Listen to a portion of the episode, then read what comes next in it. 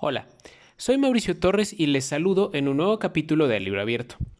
Este episodio llega tarde y será breve, y no por otra razón que carga de trabajo y haber tenido que seguir la marcha a la que el presidente encabezó este domingo 27 de noviembre. Para entrar en materia, hoy vamos a hablar de la Feria Internacional del Libro de Guadalajara, que ayer sábado inició su actual edición y que terminará el domingo 4 de diciembre.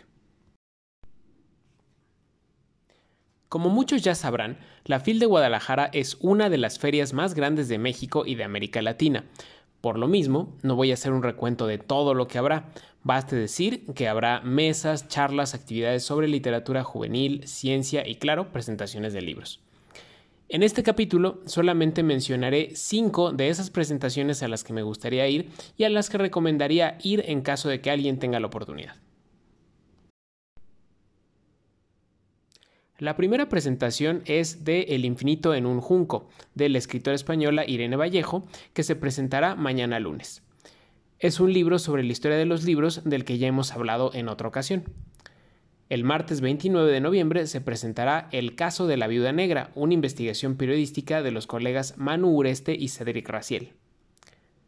Mi tercera recomendación es para la presentación de La cabeza de mi padre de Almadelia Murillo, que se expondrá el miércoles 30 de noviembre.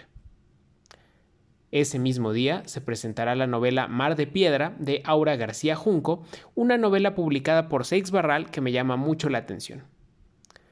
Y ya la quinta y última recomendación es para la presentación de Mexicanas en Pie de Lucha, una serie de reportajes coordinada por la periodista Nayeli Roldán.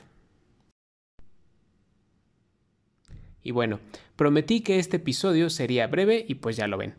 Ojalá que quien tenga oportunidad se dé vuelta por la FIL de Guadalajara. Seguro habrá mucho por comentar y yo por lo pronto les agradezco haberme escuchado nuevamente, me despido y espero que la próxima semana nos volvamos a ver por acá. Que disfruten lo que queda del domingo y sobre todo que tengan una gran semana.